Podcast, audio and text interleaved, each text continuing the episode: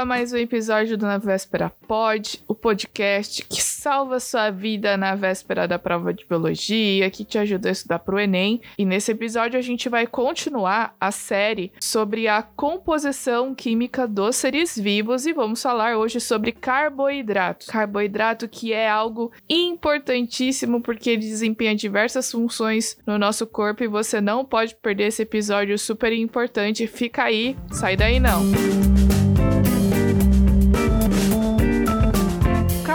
Carboidratos. Carboidratos eles são compostos extremamente importantes no nosso planeta, super abundantes. E eles têm esse nome justamente porque eles são moléculas compostas por carbono, hidrogênio e oxigênio carboidrato. No entanto, pode ser que às vezes ele esteja ali em associação uh, com outras, outros átomos, como por exemplo átomos de enxofre, fósforo, nitrogênio, depende da função que ele vai desempenhar e depende da estrutura dele também, tá bom? Eles podem também ser chamados uh, de glicídios, pode ser que você tenha ouvido já falar esse nome, é um nome meio antigo, de sacarídeos ou hidratos de carbono, é a mesma coisa, tá bom?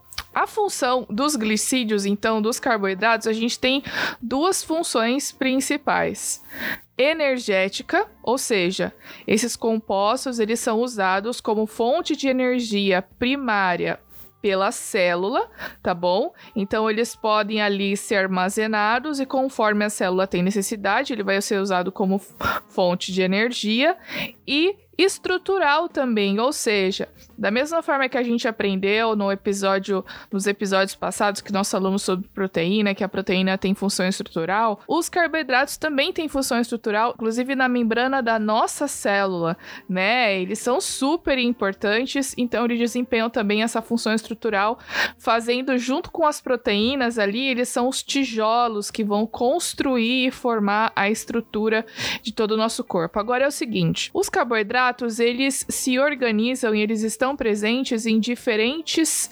classes de acordo com o tamanho da molécula do aminoácido, de acordo com o tamanho da molécula do carboidrato. E como vocês sabem, biologia povo adora nome, né? Eles decidiram classificar esses carboidratos em monossacarídeos, oligosacarídeos e polissacarídeos. A gente vai ver rapidamente a diferença entre esses três e vamos associar a, em relação à função que eles desempenham. Olha só, os, os monossacarídeos, eles são compostos mais simples, eles são os menores dentro ali do grupo de carboidratos, tá bom? Eles também podem ser classificados de acordo com a quantidade de átomos de carbono que estão presentes na estrutura. Então, por exemplo, os monossacarídeos sacarídeos, eles têm uma equação geral que é, Hã? é aquela equação de fórmula química, tá, gente? Não é equação de matemática tipo básica, essas coisas aí não, tá? Mas é o, a equação geral seria o C N, que pode ser um número N qualquer, H 2N, ou seja, duas vezes o número N e ON. Então seria a equação geral 6N, H, 2N, O, N. Então, é, no caso dos monossacarídeos, é, Normalmente, eles são moléculas que têm aí até seis átomos de carbono, né? E eu vou dar aqui um exemplo, ou seja, esse N que eu acabei de falar para vocês seria um número até 6. Então, vamos pegar aqui a molécula da glicose, por exemplo, é H12, duas vezes o N, que é 6, é 12, e O, N, que é o 6 de novo. Então, C6H12O6. Essa é a fórmula da glicose. A glicose que é o monossacarídeo, né? Ela também é chamada de hexose, mas enfim, vocês não precisam saber esse nome porque quando sempre que é citado esse monossacarídeo, eles sempre vão falar de glicose, e é isso que você precisa saber, que glicose é o monossacarídeo, tá certo? Então a gente tem aqui, ó, por exemplo, monossacarídeos que tem que tem três átomos de carbono são chamados de trioses. Tetroses, quatro átomos de carbono.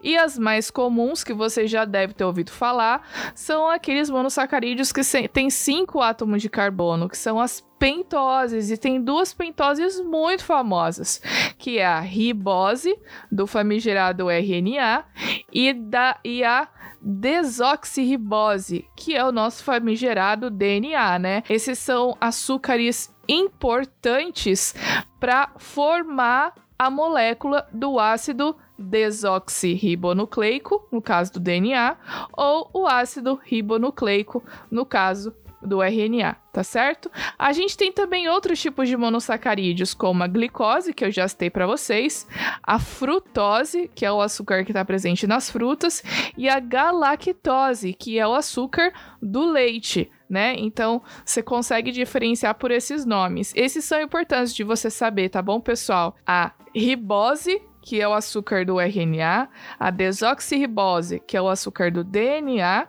e aí depois a gente vem, vem com as hexoses, que são monossacarídeos com seis carbonos. E aí você já conhece esses nomes. A glicose, que é aquele açúcar normal que a nossa célula usa como fonte de energia.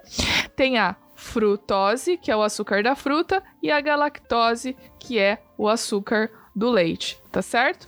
Próxima classe aqui é a classe dos oligosacarídeos. Os oligosacarídeos, eles são uh, moléculas ou se a gente pudesse chamar, por exemplo, um pacote maior de carboidratos, né? Seriam uh, moléculas que têm aí dois ou mais monossacarídeos. Então é como se eu tivesse um pacotinho e eu fosse colocando dentro desse pacotinho duas glicoses, três frutoses, quatro uh, galactoses. E você vai agrupando esse pacotinho aqui com vários monossacarídeos dentro. E aí, dentro do grupo dos oligosacarídeos, a gente tem os disacarídeos, que são aquelas moléculas formadas pela junção de dois monossacarídeos. Então, tem o monossacarídeo, aqueles que a gente já falou, que é a galactose, frutose, ribose, pentose, glicose, e tem os oligosacarídeos, que são pacotinhos formados pela união de alguns monossacarídeos. E aí a gente tem aqui alguns exemplos que são bem importantes também. Tem a sacarose. A sacarose é o açúcar que a gente usa em casa. Ele é extraído da cana de açúcar. E ela nada mais é do que a união de dois monossacarídeos, uma glicose e uma frutose, né? Porque veio da cana de açúcar, é o açúcar da fruta, né? No caso, a cana de açúcar não é uma fruta, mas é uma, é uma planta, é um vegetal, e esse açúcar aí nesses vegetais está presente na forma de frutose. Tem a maltose, por exemplo. A maltose ela é formada pela junção de duas glicoses. É a maltose que é um produto da quebra do amido quando a gente tá, tá comendo, por exemplo. Quando a gente come uma colher de arroz, a sua saliva começa a fazer a digestão na sua boca com o auxílio da sua mastigação. Existem algumas enzimas na sua saliva que pegam o amido que está no arroz e começam a quebrar esses pacotes grandes de amido em moléculas de maltose, que são menores e que vão ser importantes para a facilitar a digestão, facilitar a absorção quando isso chegar lá no nosso intestino. Aí a gente tem também a último exemplo aqui dos oligosacarídeos, que é a lactose. A lactose nada mais é do que a junção da glicose com a galactose, né? Eu falei para vocês lá em cima que a galactose era o açúcar do leite. Deixa eu me corrigir aqui. A galactose, na verdade, ela se junta com a glicose para formar o açúcar que está no leite, tá bom?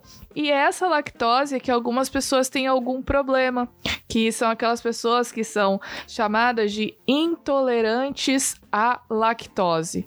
Por quê? Porque todo mundo nasce com a capacidade de digerir lactose com uma enzima chamada lactase. A lactase, olha só, a lactase, ela tem esse final ase, porque quer dizer que ela é uma enzima que quebra a lactose que é o açúcar que está no leite. Só que tem pessoas que chegam num momento da vida em que elas não conseguem mais produzir essa enzima que quebra a lactose. E aí, quando ela come alguma coisa que tem leite, um queijo, um copo de leite, etc., essa lactose ela começa a se acumular no nosso sistema digestório as, e as bactérias que estão ali começam a fermentar esse açúcar, fermentar a lactose. E aí a pessoa vai ter todos aqueles sintomas que a gente já conhece, de dor de barriga, de gases. Tem gente que dá uma caganeira violenta e aí sofre bastante.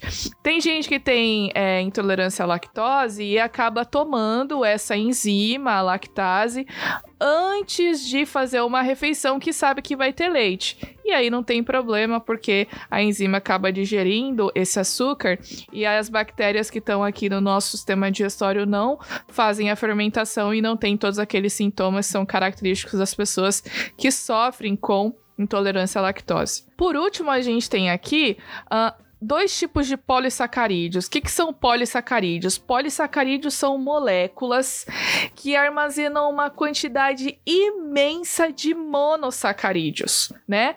Poli, muitos, poli, muitos sacarídeos. Só que a gente tem polissacarídeos que tem aquelas duas funções que eu falei para vocês no início.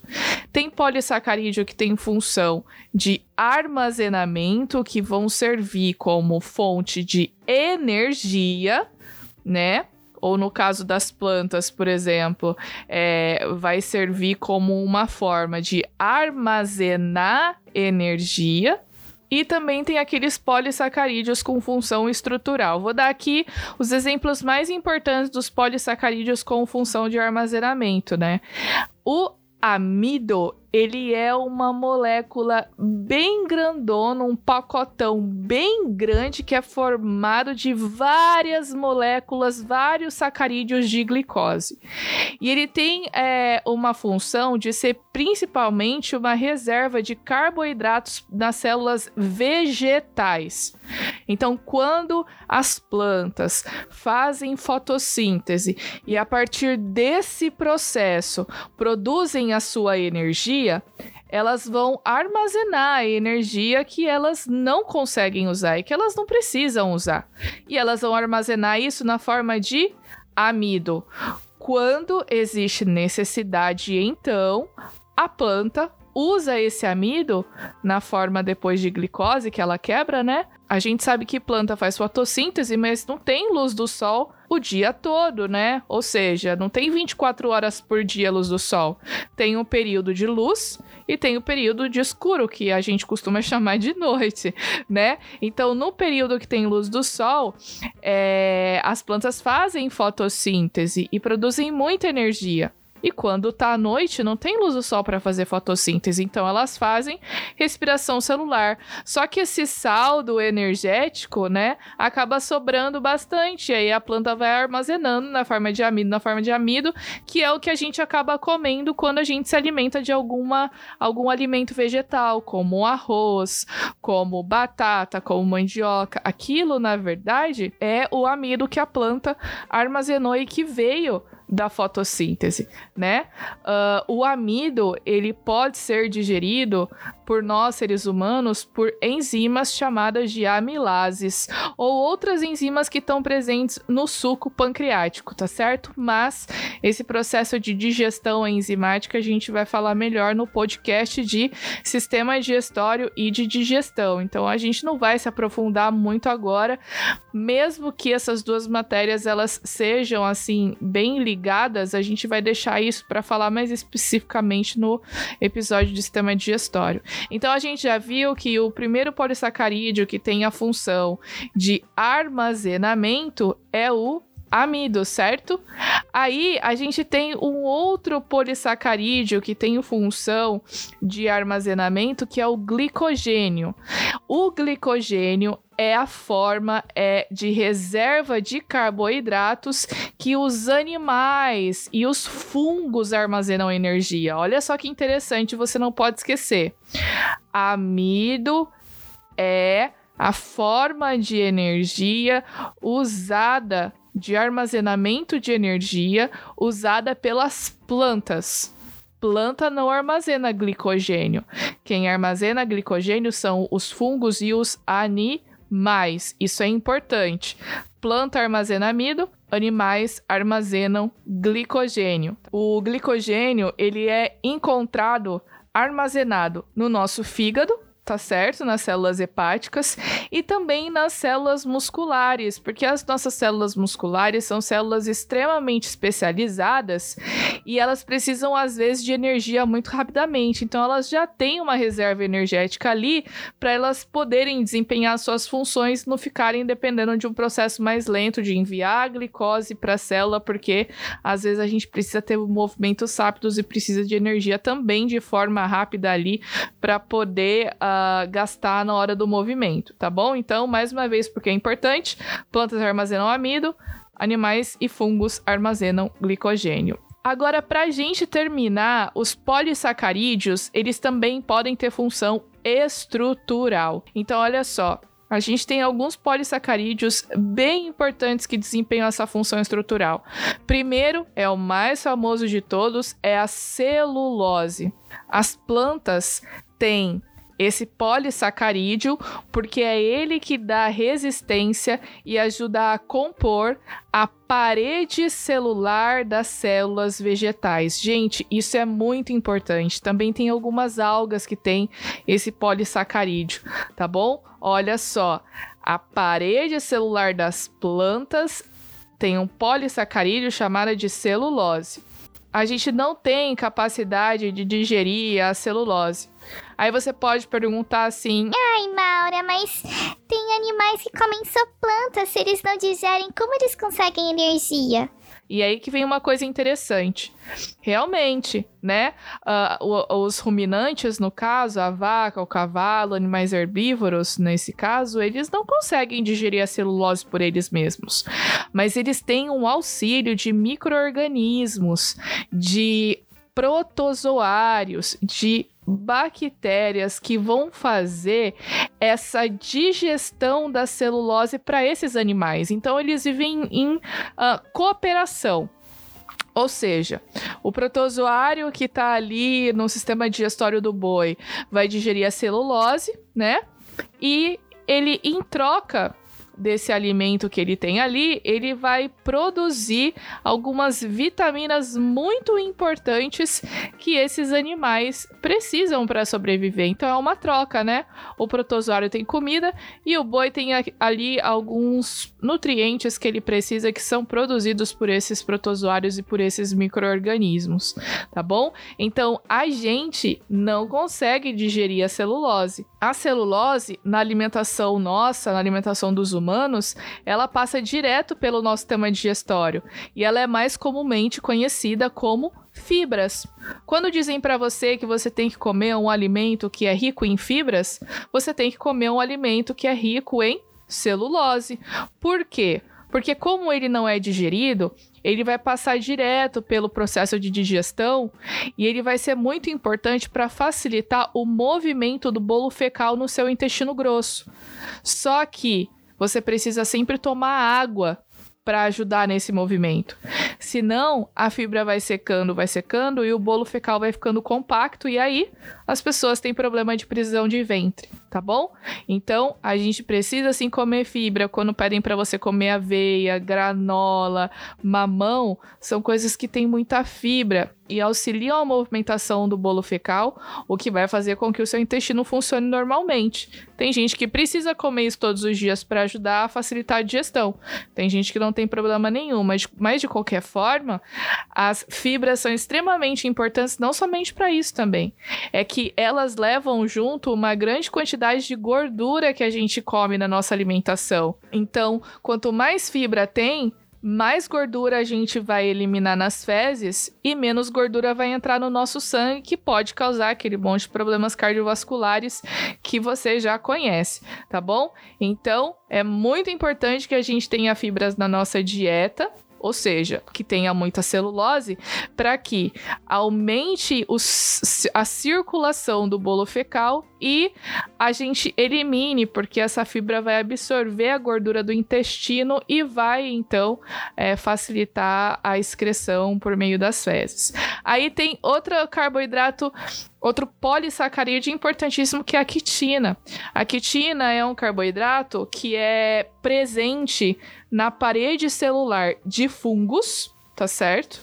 E no exoesqueleto de artrópodes. Ai, Maura, quem são os artrópodes? Artrópode, gente, inseto, é, camarão, é, enfim, são organismos que têm um exoesqueleto. Eles não têm um esqueleto interno como nós temos, eles têm um exoesqueleto, um esqueleto externo.